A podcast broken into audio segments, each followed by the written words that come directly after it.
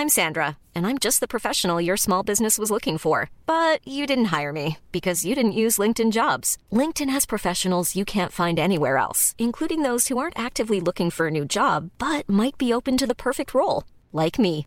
In a given month, over 70% of LinkedIn users don't visit other leading job sites. So if you're not looking on LinkedIn, you'll miss out on great candidates like Sandra. Start hiring professionals like a professional. Post your free job on linkedin.com/people today. Und da, wenn ich manchmal geistig emotional sehr beschäftigt bin, dann vergesse ich zu masturbieren. Release, der Therapie-Podcast mit Dania Schäfter. Eine Produktion von Auf die Ohren.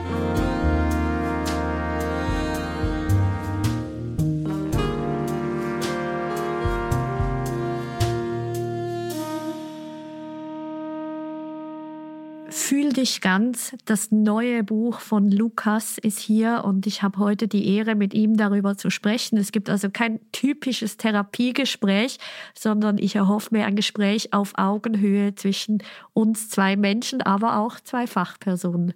Oh, danke für die Einladung. Ich freue mich auf das Gespräch, aber ich bin mir sicher, ich habe ja schon oft deinen Podcast gehört, dass ich einige Erkenntnisse für mich auch daraus ziehen werde und freue mich auf die Fragen. Also fühl dich frei, alles zu fragen. Ich fühle mich dann ganz in dem Moment.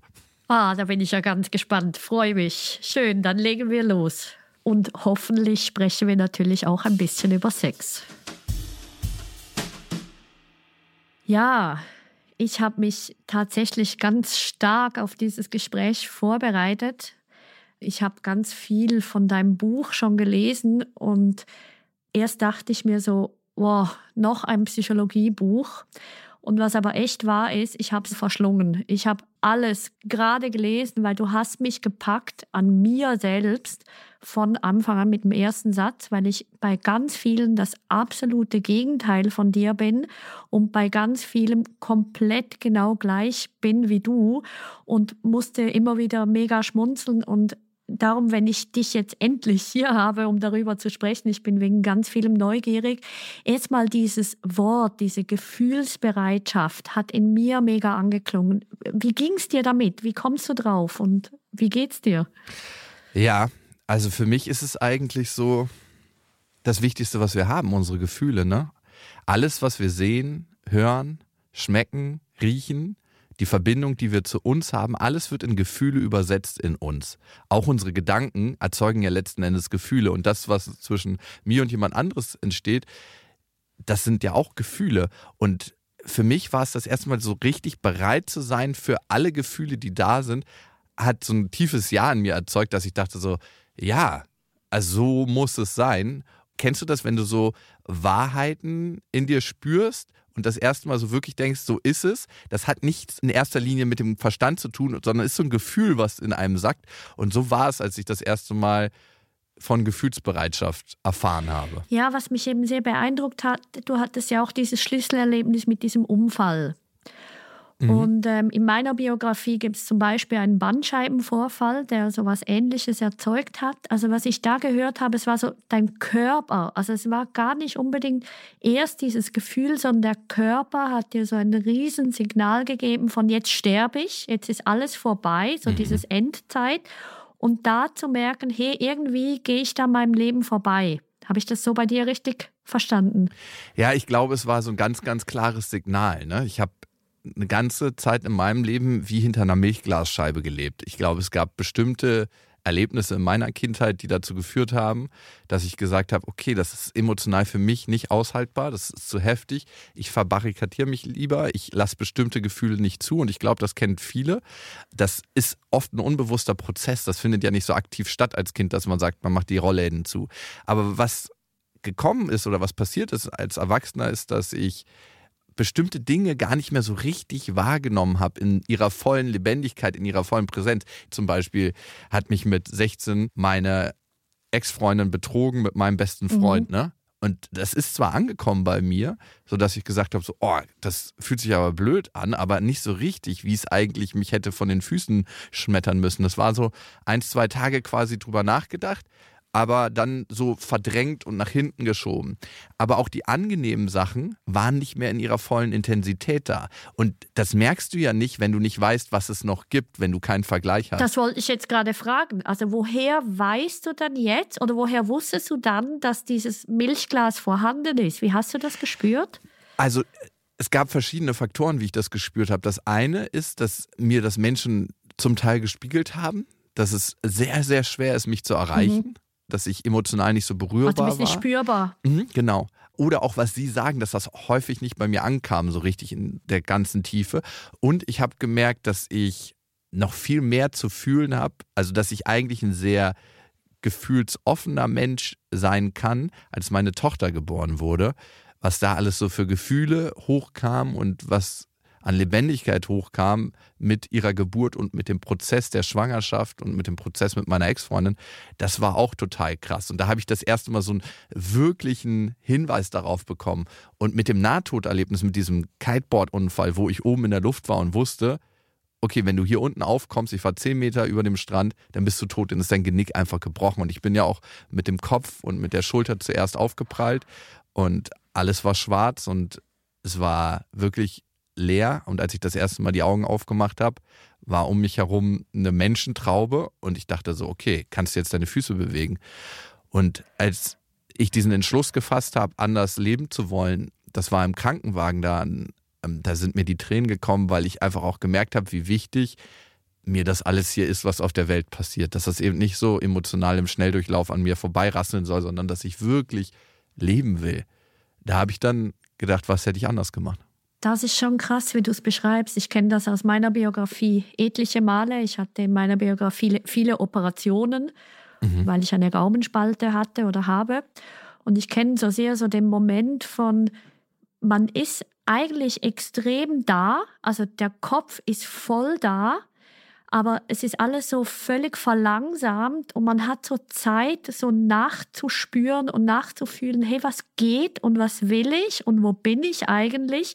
Und diese enorme Kraft, so auch Entscheidungen dann zu fällen, so, nee, jetzt nicht mehr. Also ich finde, das ist so eindrücklich, wie du das erlebt hast. Ja, also normalerweise hat man ja ganz, ganz viele Gedanken jeden Tag im Kopf. Ähm, was passiert in der Zukunft? Was muss ich noch alles erledigen? Was ist in der Vergangenheit vielleicht nicht so richtig gelaufen? Und das ist wie ein höchst meditativer Zustand, wo der Kopf einmal leergefegt wird und man sich ganz, ganz elementar auf das Wichtigste einstellen kann und die wichtigsten Überlegungen treffen kann. Und das ist so wichtig und das muss nicht immer durch ein Nahtoderlebnis sein. Ne? Das kann ja auch durch andere Prozesse erzeugt werden. Auch ein Waldspaziergang kann mal helfen, wo man das Handy nicht dabei hat. Es muss nicht ja. so extrem sein. Bei mir war es so extrem und vielleicht hat es das auch gebraucht. Das war so extrem, dass es mich noch Wochen danach und auch heute noch manchmal aus dem Schlaf rüttelt. Dieses Gefühl, dass dieser Kite, ne, da ist ein Riesendrachen im Himmel, an dir ruckt und dich in die Luft katapultiert wie eine Zwille von einem Riesen. Dieses Gefühl an meiner Hüfte, das so geruckt wird an mir, das kommt noch manchmal mhm. in der Nacht. Ich habe da richtig Flashbacks. Aber vielleicht hat es das gebraucht und ich habe mich lange gefragt, warum habe ich das überhaupt überlebt? Ne? Weil ja. die Ärztin konnte es sich nicht erklären, die Physiotherapeutin konnte es sich nicht erklären. Die meinten, das ist eigentlich nicht möglich, einen Sturz aus der Höhe zu überleben. Und, Und warum hast du überlebt? Also ich denke, dass ich hier auf jeden Fall noch ein paar Aufgaben habe auf der Erde. Also schon eine also, übergeordnete Idee, die du hast. Es braucht dich auf dieser Welt. Also es braucht mich jetzt nicht irgendwie als jemand, der so Lehren in die Welt bringt oder so. Ich habe aber das Gefühl, es braucht mich auf jeden Fall als Vater ja. von meiner Tochter. Weil das wäre das Einzige, was ich wirklich ganz, ganz tief, ja, bereut hätte, wenn ich nicht noch länger hätte Vater sein dürfen. Und das möchte ich mit einer emotionalen Offenheit sein und auch meiner Mutter gegenüber, meiner Vater gegenüber, meinen Schwestern, meinem Bruder, meinen Freunden. Ich möchte einfach mit den Menschen verbunden sein.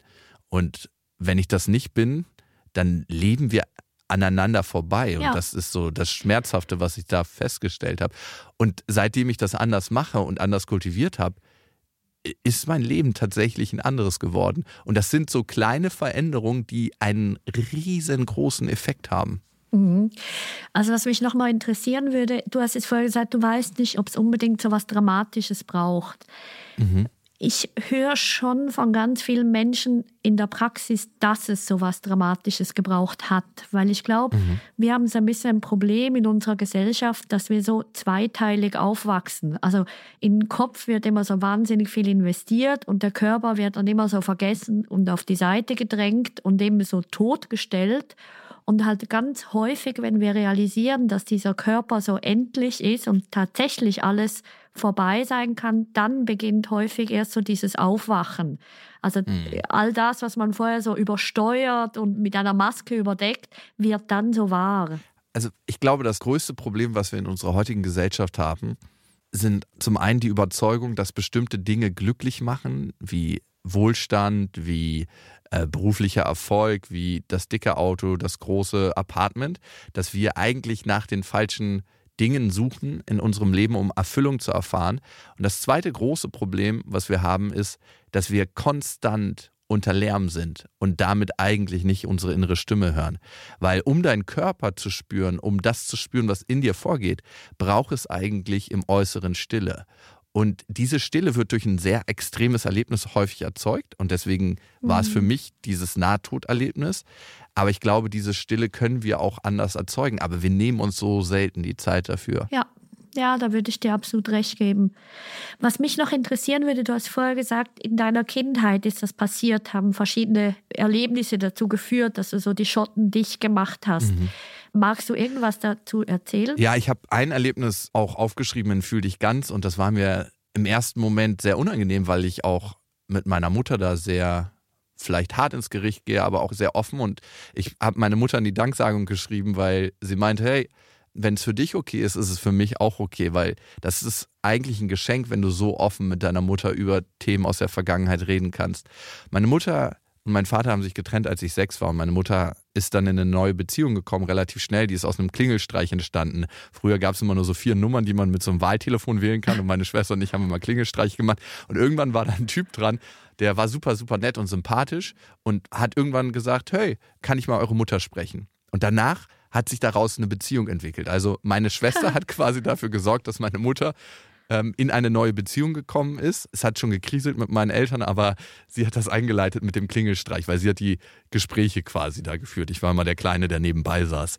Klingt lustig, aber es scheint ja in eine andere Richtung noch zu gehen. Ja, der Typ ist sehr, sehr gut mit meiner Schwester klargekommen, aber nicht so gut mit mir. Ich habe die Trennung nicht so gut verarbeitet von meinen Eltern, die mhm. daraus entstanden ist. Und er hatte immer das Gefühl, dass er mich brechen muss, weil ich so ein kleiner Frechdachs war. Ich war da zu der Zeit so sechs Jahre mhm. und eines Abends ist es eskaliert. Ich wollte nicht ins Bett gehen, hatte schon meinen Schlafanzug an. Der hat mich gejagt in der Wohnung und dann irgendwann geschnappt und mich in den Schwitzkasten genommen. Mhm. Und das war ein heftiger Schwitzkasten. Und ich dachte in den ersten Momenten, ich kann mich daraus befreien. Nach den Minuten des Strampelns habe ich gemerkt, der wird mich nicht mehr rauslassen und ich bin in so eine tiefe Verzweiflung. Und er meinte so, ich muss aufgeben. Und ich habe einfach die Einstellung gehabt, ähm, du, ich ähm, habe meine Mutter und meinen Vater, das sind meine Erziehungsberechtigten. Ich hatte einen wahnsinnig starken Willen und er anscheinend auch. Und er hatte das Gefühl, mhm. okay, ich muss es dem ein für alle Mal zeigen. Und ich habe irgendwann nach 20, 25, 30, 35 Minuten gemerkt, warum das ein Schwitzkasten ist. Weil sein Schweiß von dem 1,85 Mann ist auf mich runtergetrieft und wir waren irgendwann beide nass, weil ich habe gekämpft und er hat mit mir gekämpft.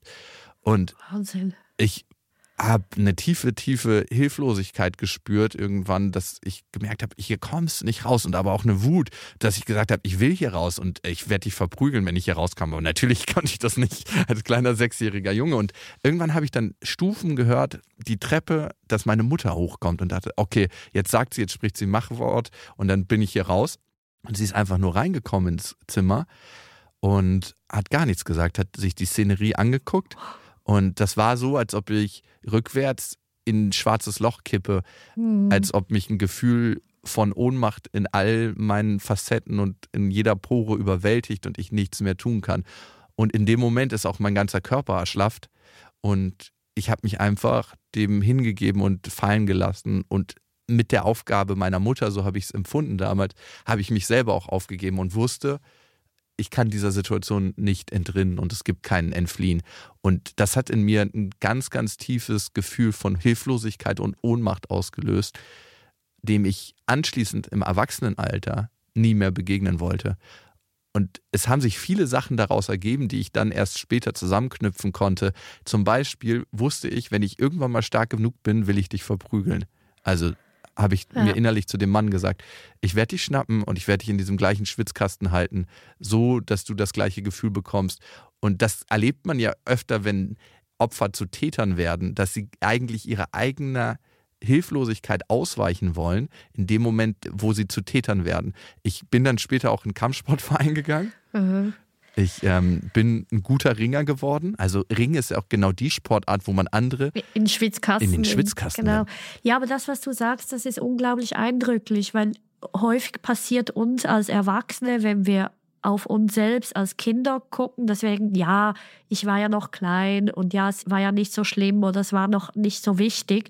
Aber solche Erlebnisse, auch wenn sie von außen vermeintlich harmlos aussehen, können ja tatsächlich unser ganzes Leben bestimmen und sind unglaublich wichtig. Also das müssen wir unbedingt ernst nehmen und vor allem, wie du beschreibst, so körperliche Empfindungen oder so Sachen wie Schweiß, also es gibt Menschen, ja. die dann einen Ekel entwickeln auf Schweiß oder auf so heftiges Atmen oder so Intensität. Das kann mhm. tatsächlich von sowas kommen. Also so verstehe ich sehr gut, wie du sagst, dieses Milchglas, das Sinn macht, weil das alles so wahnsinnig intensiv war.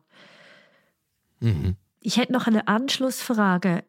Also mehr jetzt so in Richtung Beziehung und Sexualität, weil das ja so ein bisschen so mein Hauptthema ja. ist. Wenn du jetzt da auf dich guckst, hatte das auch in Bezug auf Beziehungen eine Auswirkung, also genau auch mit dieser Enttäuschung deiner Mutter mhm. gegenüber oder dieser Hilflosigkeit? Ich glaube, ich hatte ganz lange das Problem, dass ich mich eigentlich nicht auf Frauen einlassen konnte, dass ich nicht wirklich tiefes Vertrauen in eine weibliche Beziehung ja. geben konnte, weil ich als Kind das Gefühl hatte, verlassen worden zu sein von meiner Mutter. Und das war nicht der einzige Bereich, wo ich nicht aufgefangen wurde, wo ich mich nicht anlehnen konnte, wo ich verlassen wurde. Es gab eine andere Situation, die ich auch im Buch beschreibe. Da hat meine Mutter was im Store geklaut, in so einem kleinen Krämerladen, der genau bei uns war. Und wir wurden vom Ladendetektiv erwischt. Und ich soll zu ihr später gesagt haben, das hat sie mir dann erzählt, hey Mama, wenn du dir was nicht leisten kannst, dann mache ich das gerne für dich. Ich zahle wow. das von meinem Taschengeld. Und ähm, ich habe auch ganz, ganz lange für meine Mutter ähm, Dinge finanziell geregelt und habe irgendwann damit aufgehört, weil ich gemerkt habe, dass es unsere Beziehung mhm. wahnsinnig vergiftet. Und wie du sagst, du hast jetzt vorher das so ein bisschen formuliert, ich habe gedacht, ich kann mich nicht anlehnen und ich habe gedacht, ich kann mhm. nicht vertrauen. Aber die Realität war ja so, dass du nicht vertrauen konntest. Also deine Mutter hat ja in dem Sinne diese Aufgabe tatsächlich nicht erfüllt. Die hat dich bei diesem Mann im Schwitzkasten gelassen sie hat nicht reagiert und so weiter. Ja, 100 Prozent. Ne? Und ich habe das auf die Gegenwart übertragen, weil wir betrachten ja immer die Gegenwart aus der Brille der Vergangenheit. Also wir machen ja auch immer Annahmen über die Zukunft aus den Erfahrungen, die wir schon gemacht haben. Und das habe ich in allen Partnerschaften gemacht. Ich habe immer mit angezogener Handbremse gelebt. Ich habe ja. häufig aber auch Partnerinnen mir ausgesucht, wo ich gedacht habe, okay, die brauchen meine Hilfe, so wie ich es bei meiner Mutter erfahren habe. Also dieses ganz ja. klassische Muster habe ich total erlebt. Und jetzt, mittlerweile als erwachsener Mann, erlebe ich es auch anders. Also ich bin aktuell nicht in einer Partnerschaft, aber ich merke, dass ich mich verändert habe. Einmal, weil sich die Beziehung zu meiner Mutter verändert hat, aber weil sich auch meine innere Haltung und Einstellung total verändert hat.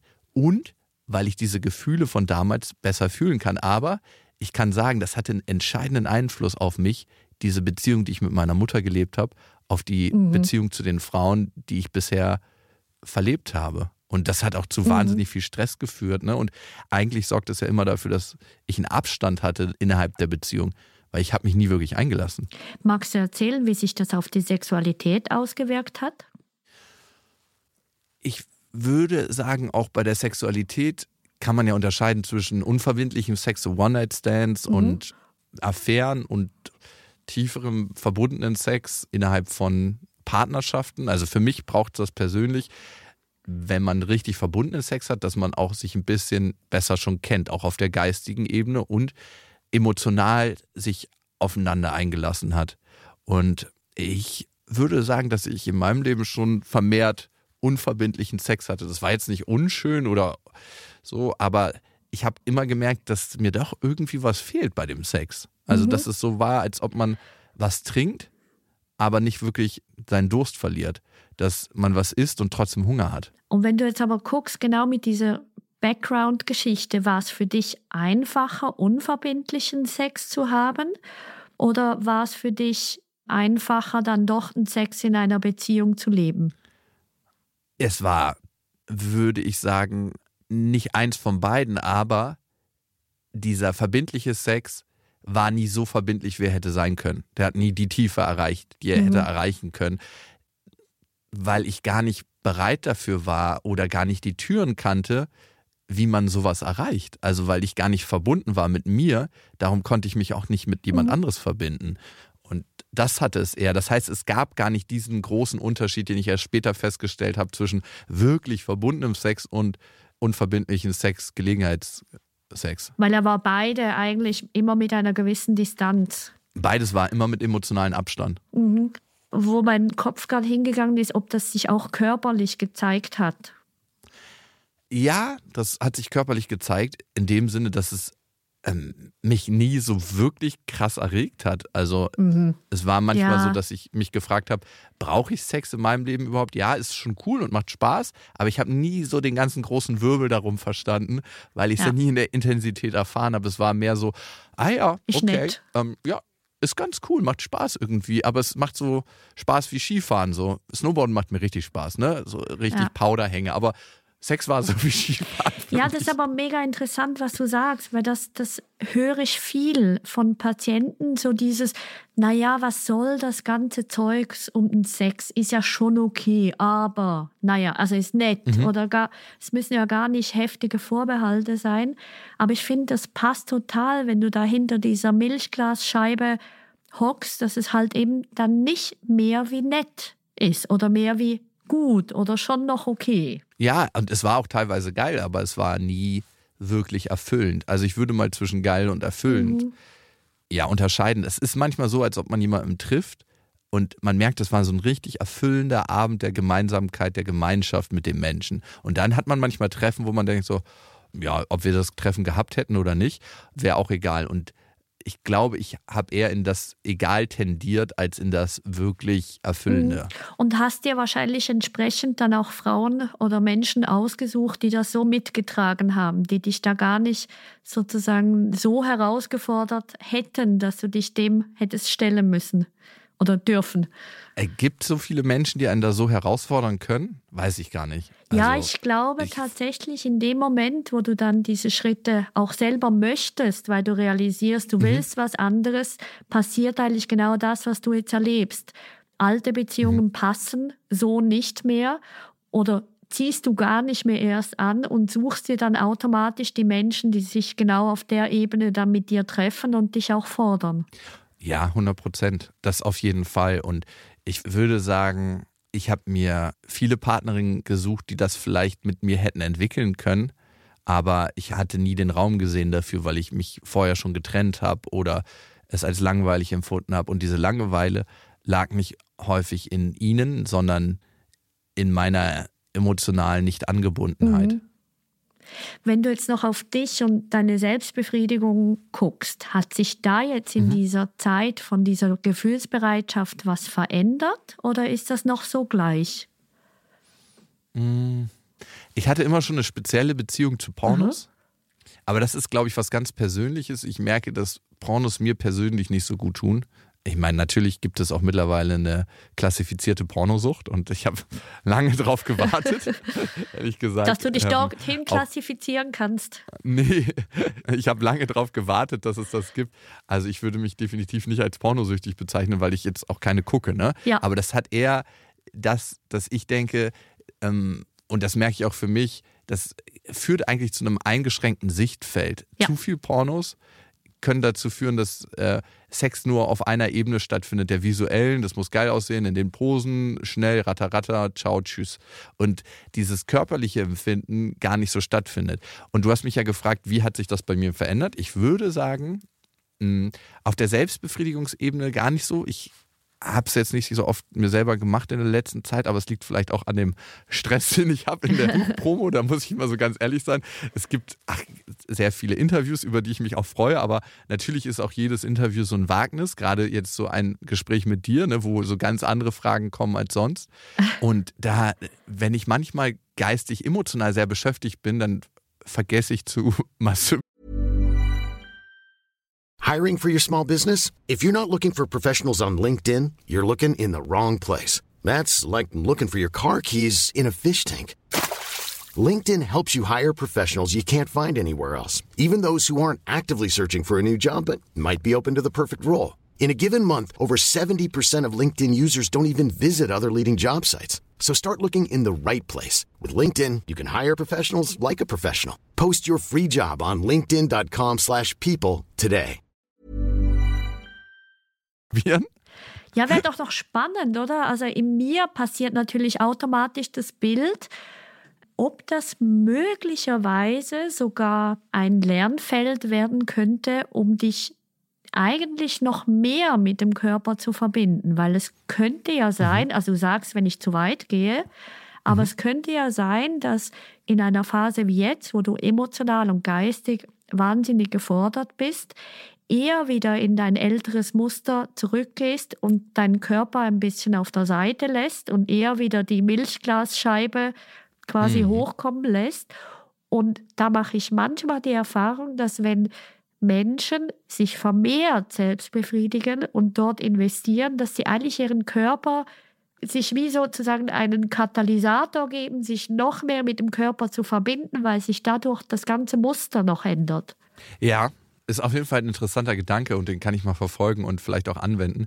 Ich habe jetzt gerade bei dem, was ich gesagt habe, auch speziell an die letzten Wochen gedacht. Also ich war jetzt auch kurz im Urlaub mit meiner Ex-Freundin und meiner Tochter und da bot sich auch so nicht die Gelegenheit. Und ich bin dann nicht so, dass ich denke so, okay, jetzt sind sie aus dem Haus, jetzt geht's los. Ja. Sondern ich war da in andere Prozesse eingebunden. Aber es ist auf jeden Fall ein interessanter Gedanke, zu gucken, inwieweit ich auch auf körperlicher Ebene die Beziehung zu mir weiter ausbauen kann in Form von Selbstbefriedigung. Zum Beispiel, genau. Und es wäre noch mhm. interessant, oder du hast vorher das Thema Porno gesagt. Ich finde, das ist recht typisch, dass Menschen, die eben eher so diese Milchglasscheibe haben, sich gerne auch mit Porno sozusagen ablenken. Oder weil mhm. es ist eigentlich sehr praktisch, ohne präsent sein zu müssen mit dem Körper, sich dorthin zu wenden und eigentlich die ganze Erregung sozusagen über die Augen zu holen und sich wie gar nicht wehren zu können gegen dieses körperliche Erregtsein, aber sie es eben schlussendlich nicht so spüren müssen nicht so spüren müssen und vielleicht auch gar nicht so einen Weg haben. Ne? Ich glaube, das ist ja ein Prozess, der findet nicht bewusst statt, sondern das ist ganz unbewusst, dass die einzige Erregung, die erzeugt werden kann, die ausreicht, ja. um mich so zu stimulieren, dass ich komme, die muss visuell stattfinden. Und was ja dann auch noch passiert, ist so ein Abstumpfungsprozess, dass der Stimuli immer härter werden muss, ja. um die gleiche Erregung zu zu erzeugen. Und das ist ein ganz klarer Suchtprozess, der dann stattfindet. Den haben wir, so einen Gewöhnungsprozess haben wir auch bei Menschen, die süchtig sind.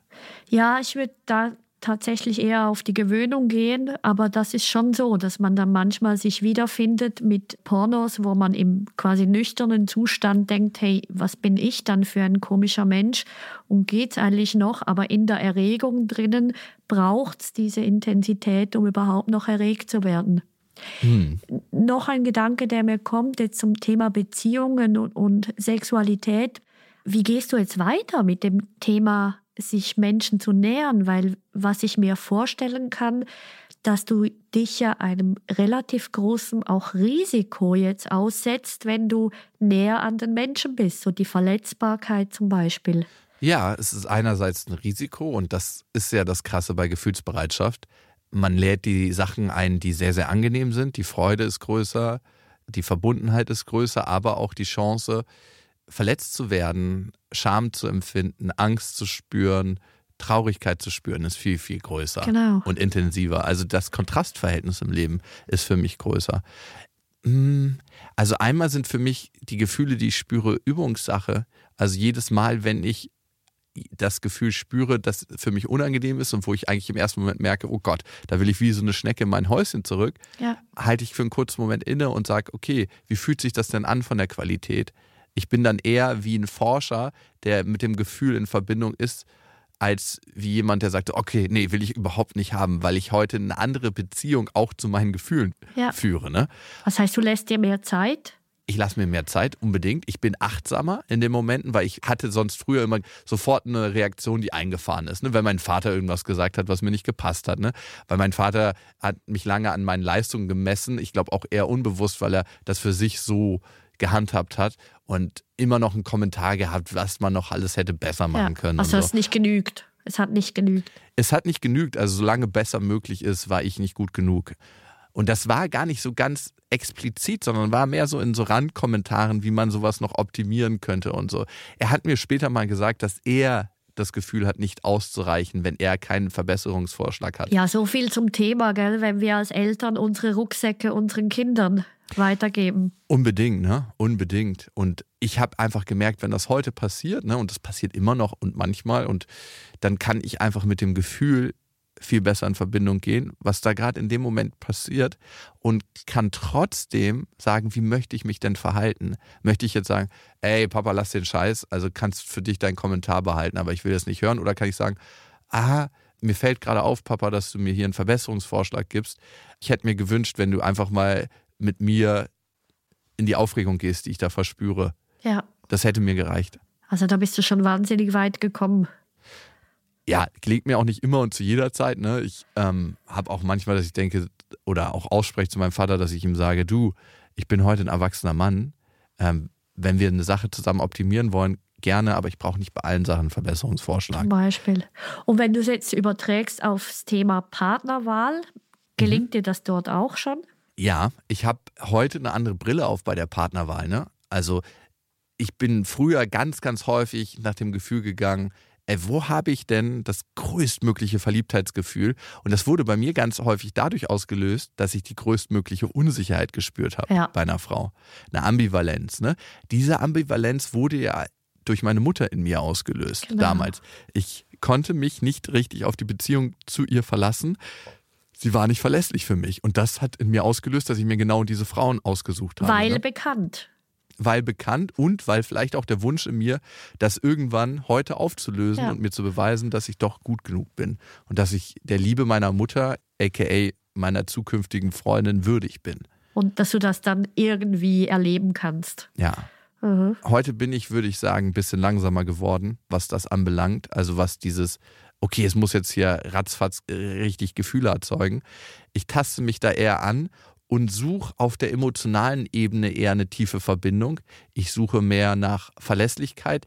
Ich teste auch bewusst, unbewusst an, wie sehr habe ich denn einen sicheren Hafen für wirklich emotionale Verbindung und für emotionale Themen. Das sind so Kleinigkeiten manchmal. Wenn ich einer Frau zum Beispiel was erzähle, das, was mich bewegt hat innerlich, ob sie dann sagt, ja, ja, wird schon. Ja. Ne? Oder ob sie sagt, so, oh, das kann ich verstehen. Ob sie es mit dir ah. aushält ob sie die Gefühle, die entstehen, miterlebt und aushält, genau. Und ja. ob sie mit mir, ich beschreibe es im Buch als im Regen sitzen, weil oft braucht es das nur, ne? Wenn du emotional durch eine herausfordernde Zeit gehst, dass jemand neben dir sitzt und mit diesen Gefühlen ist und gar nicht immer irgendwie was Besseres als Vorschlag hat. Dazu tendieren speziell Männer ganz häufig, sondern einfach sagt, hey, ich, ich sitze mit dir zusammen im Regen. Es gibt ja. übrigens ein wunderbares Kinderbuch zu dem Thema mit einem Hasen und einem Kind, wo dann am Schluss die einfach nebeneinander sitzen und miteinander aushalten. Also miteinander einfach da sind und überhaupt nichts gesprochen werden muss. Also wunderschön, wenn auch Kinder das von Anfang an lernen können. Ja, ich hoffe, ich kann das meiner Tochter vermitteln. Ne? Und ich habe häufig, wenn sie traurig ist, nicht sowas auf den Lippen wie, wird schon wieder oder wird alles gut oder so, sondern, ah, okay, bist gerade traurig und halte sie dann einfach. Mhm. Also ich habe dann nicht wirklich einen Verbesserungsvorschlag. Und das hilft dann meistens schon, weil Gefühle, wenn wir sie nicht festhalten, sind ja eigentlich wie ein Fluss, die durch einen durchfließen. Und dann ist auch wieder gut, in Anführungsstrichen, ne? oder dann ist es auch wieder anders. So könnte man sagen. Ja, und ich glaube, du sagst eine große Wahrheit. Also auch ich bin ja Mutter und ich merke, das Üben mit meinen Kindern ist das gleichzeitig Schwierigste, aber auch das gewinnbringendste und intensivste in meinem Leben. Also ich kann noch so viel Therapie selber bekommen, noch so viel mit Menschen sprechen.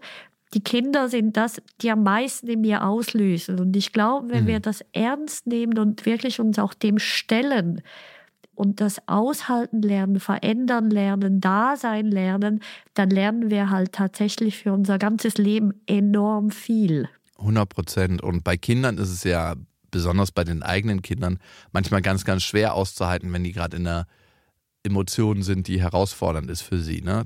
Weil das klingelt ja bei uns auch total an. A, in unserem inneren Kind, in unserer Gefühlswelt. Und wir wollen unsere Kinder ja nicht leiden sehen. Was Eltern ja meistens in der Erziehung versuchen, ist, das eigene Leid, was sie erlebt haben, von den Kindern fernzuhalten. Und damit kreieren sie häufig neues Leid. Ganz genau. Ja, absolut. Wenn ich gefühlsbereit bin mit meinen eigenen Gefühlen, kann ich auch mit ihren Gefühlen sein und einfach zusammen mit ihr im Regen sitzen. Mhm, absolut. Und du hast vorher so schön gesagt, mit der Partnersuche im Moment, dass das mhm. ein guter Gradmesser für dich ist, wenn du Fragen stellst, wenn du sprichst, wenn du da bist, ob jemand da einfach daneben sitzen kann oder mit dir mhm. eben gehen kann und das aushalten kann. Und das Zweite, was du gesagt hast, so diese Langsamkeit. Also du pumpst jetzt Luft rein und es muss nicht immer so krass sein, sondern es darf mhm. eben auch in Anführungszeichen langweiliger sein. Mhm. Ja, unbedingt. Also krasse Gefühle zeigen mir eigentlich nur an, hier wird mein altes Signal, mein altes Muster angesprochen. Ne? Und wenn ich immer mein altes Muster lebe, wie kann sich da was Neues und eine neue Qualität entwickeln. Das merke ich für mich.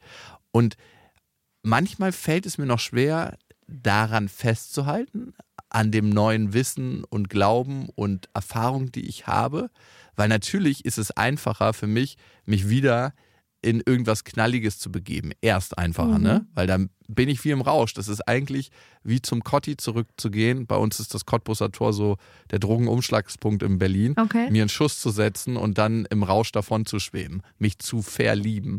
Ich finde Verlieben gut und schön, aber ich finde es auch schön, eine gewisse Aufmerksamkeit dabei zu haben und zu gucken, was sind meine Werte, was ist das, was ich eigentlich auf der tieferen Ebene möchte und wo kann ich das erkennen?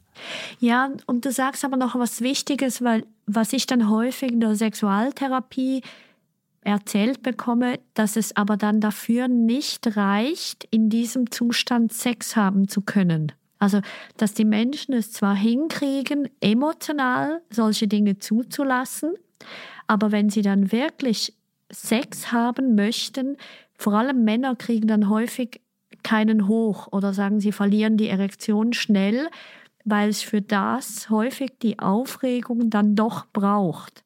Hast du schon mal sowas gehört oder kennst du das? Ja. ja also A, habe ich das schon oft gespiegelt bekommen von Männern und Menschen und B, glaube ich, also ich habe es in Teilen auch schon gespürt, nie so extrem, aber das hat, glaube ich, was mit der Angst zu tun, die dann ja eigentlich auch mit da ist, ne? Also einmal, wenn wir uns wirklich einlassen, besteht auch wirklich die Gefahr, enttäuscht zu werden. Mhm.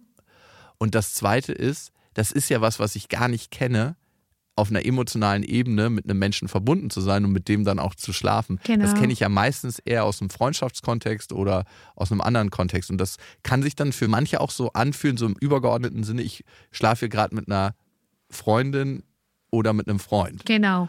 Ja, und das ist eben noch interessant, eben wie du sagst, das ist dann manchmal, zumindest in der Sexualtherapie so, dass speziell wenn Männer sich auf diesen emotionalen Weg machen, dass sie dann wieder umdrehen von dem, weil sie dafür keinen Sex mehr haben können.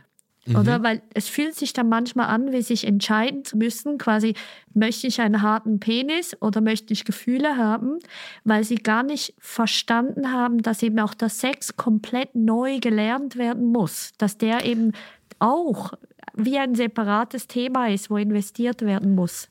Ja, das ist das Krasse, ne? Was, glaube ich, viele nicht bedenken, ist, dass wir unser ganzes Leben ja eine Sache dann gelernt haben und ein bestimmtes Muster und haben es mit jeder neuen Partnerschaft, die wir so für uns gewählt haben, vertieft, dieses Muster und wiederholt. Genau. Die ganzen neuronalen Bahnen, die in uns angelegt sind. Und es ist am Ende wie eine neue Sprache lernen, wie einen neuen Tanz lernen, wie eine neue Sportart lernen.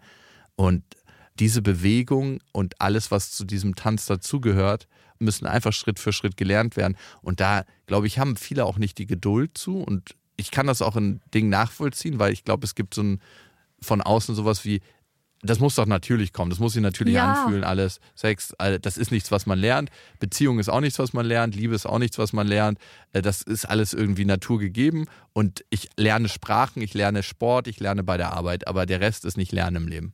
Absolut. Und das ist genau das, wo man dann typischerweise viele die Geduld verlieren, wenn es um Sex geht, weil das dann so viel mit Männlichkeit zu tun hat, so viel mit einer Identität, dass da die Angst kommt. Also das finde ich echt ganz wichtig, dass man da sich auch die Zeit gibt, um zu lernen, Neues zu lernen, ernst zu nehmen, weil eben, man sagt ja so schön, kein Meister ist vom Himmel gefallen, auch wenn es genau irgendwie dämlich klingt, ist es eben so. Man muss das üben können.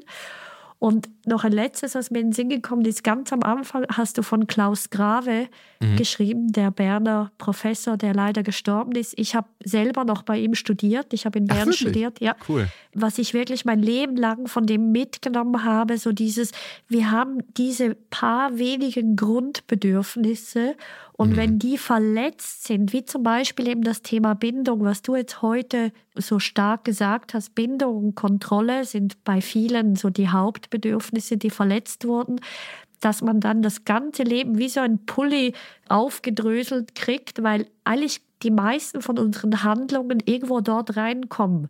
Also das heißt, wenn wir eben zum Beispiel jetzt im Heute keine Erektion kriegen, dann triggert uns das an dem Punkt, keine Kontrolle zu haben über unseren Körper. Und das macht immens Angst. Also das geht bis hin zu Todesangst. Das ist echt heftig. Und darum macht es auch Sinn, sich in den Punkten echt ernst zu nehmen und echt auch die Zeit zu geben, da lernen zu dürfen. Und was ich so faszinierend finde, hinter all diesen Erlebnissen steckt ja ein Gefühl, ne? Ja, die Gefühle wollen uns immer auf etwas hinweisen oder auch an eine alte Erinnerung erinnern sie uns. Und wenn wir bereiter sind, das zu fühlen, kommen wir auch an diese alten Erinnerungen besser ran und müssen nicht immer alles gleich wegschieben. Ich würde auch noch mal sagen, wenn jemand tief traumatisiert ist, sollte er sich auf jeden Fall Hilfe suchen und ähm, das begleitend machen, also auch diese Gefühle. Du, du sagst gerade was ganz Wichtiges, was mir nämlich beim Lesen, danke vielmal noch für das Stichwort, weil das ist mir immer wieder in den Kopf gekommen. Ich glaube nämlich ganz viele Leute, wenn sie das lesen, was du alles schreibst, die möchten das unbedingt haben. Ich finde, du beschreibst so viel, so unglaublich schön und bewegend und man möchte dahin kommen. Und ich glaube aber gleichzeitig, viele Menschen machen den Schritt nicht, weil sie Angst haben, von dem überwältigt zu werden, was dann kommt. Und aus dieser Angst, dass die Gefühle zu stark werden könnten, lassen sie es dann lieber sein. Also so auch wieder diese Angst vor dem Kontrollverlust hält, glaube ich, ganz viele Menschen davon ab. Und was ich häufig dann in der Praxis mache, sind genau Körperübungen dazu, Ja. wo man dann die Erfahrungen macht, ah, es ist nicht wie ein Damm, der bricht und man wird darunter zerquetscht und ertrinkt, sondern man kann das tatsächlich dosiert spüren lernen. Total, ganz, ganz wichtiger Punkt. Und ich glaube, es kann total hilfreich sein, da jemanden an seiner Seite zu haben, der das professionell mit einem durchführt. Das ist so ein bisschen eigentlich, ne, in allen Bereichen ist es so selbstverständlich, einen Trainer zu haben. Also Personal Trainer beim Sport, ne, haben einige. Oder der Coach, der die Fußballmannschaft trainiert.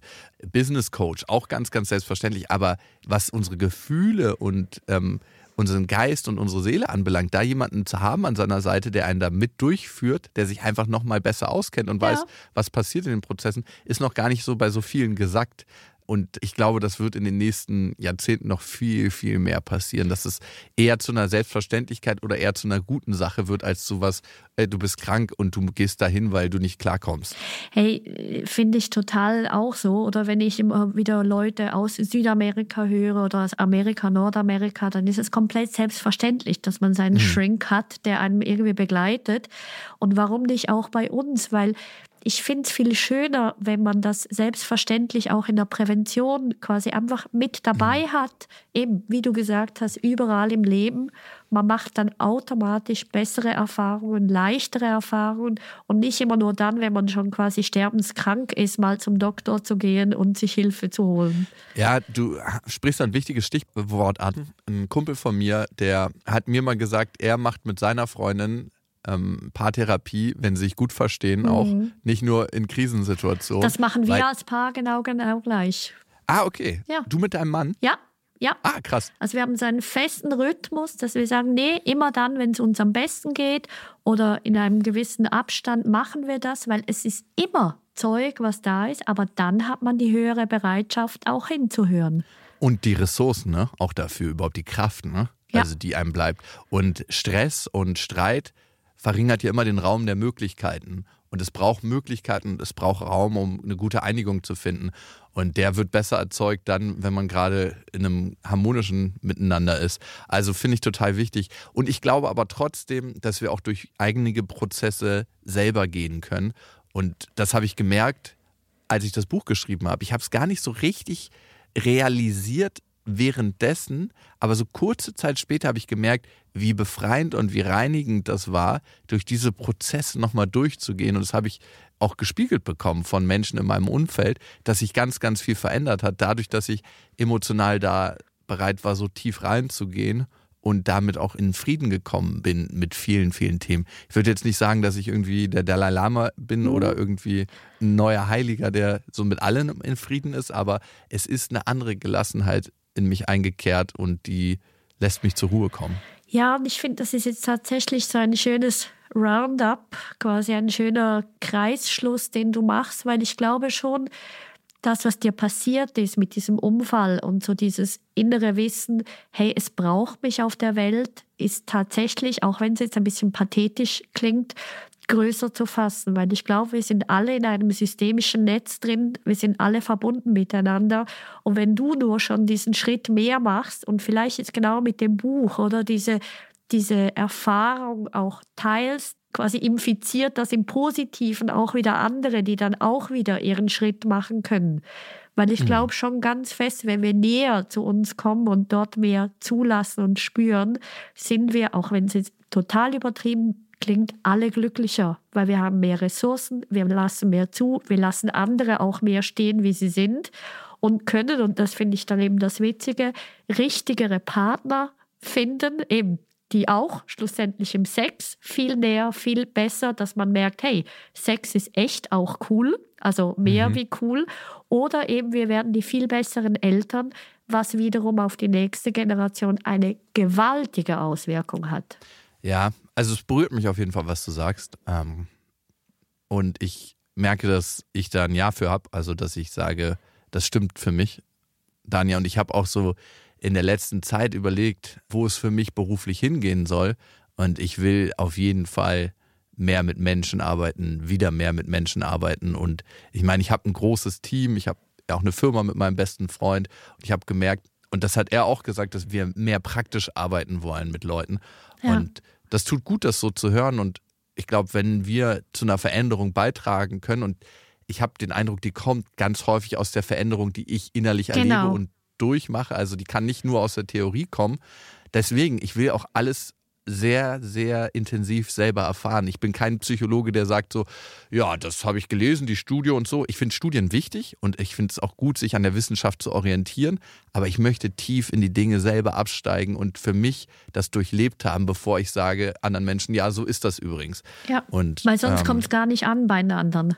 Ich glaube, es kommt bei Menschen, die sich oberflächlich damit beschäftigen, schon irgendwie an, weil das so, ja, okay, das sagt die Studie, tschüss, ciao.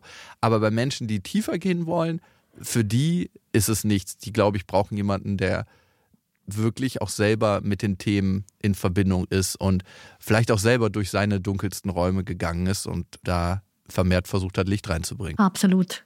Wirklich. Vermehrt Licht reinbringt, Ha. nicht versucht hat.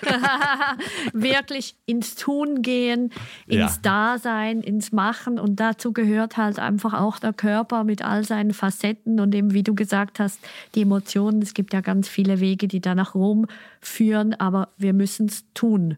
Und ich 100%. denke, das ist echt einfach das Wichtigste, da zu sein, zu tun, zu machen. Ja.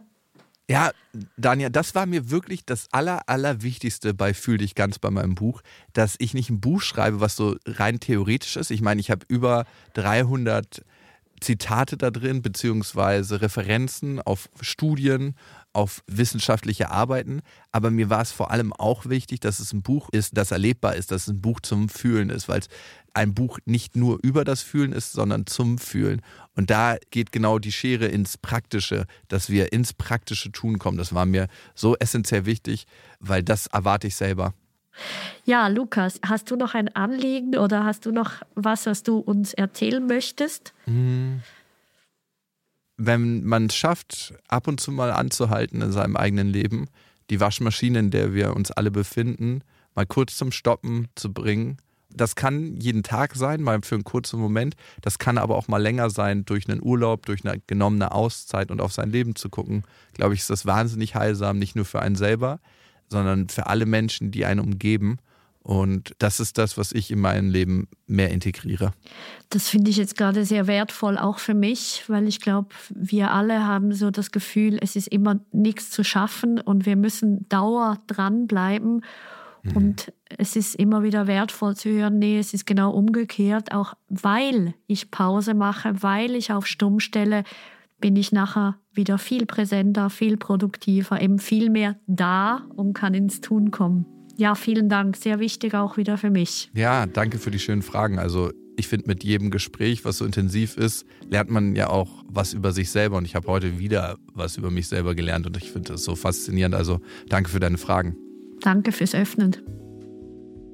Durch unser Gespräch habt ihr schon mal einen schönen Einblick in das neue Buch von Lukas Klaschinski, Fühl dich ganz gekriegt. Lukas ist es gelungen, mit seinem Hauptthema Gefühlsbereitschaft wirklich schön darzulegen, darzustellen und zu beschreiben, wie wir alle lernen können, unsere Gefühle besser nachzuvollziehen, besser zu verstehen und möglicherweise tatsächlich dann wieder draus rauszukommen was ich in meiner täglichen Praxis merke, dass genau Menschen, die da Schwierigkeit haben, mit ihren Gefühlen zurechtzukommen, zum Beispiel Beziehungsängste entwickeln, immer wieder Beziehungen abbrechen oder gar nicht erst eingehen oder sich zum Beispiel beim Sex einfach nicht wohlfühlen können.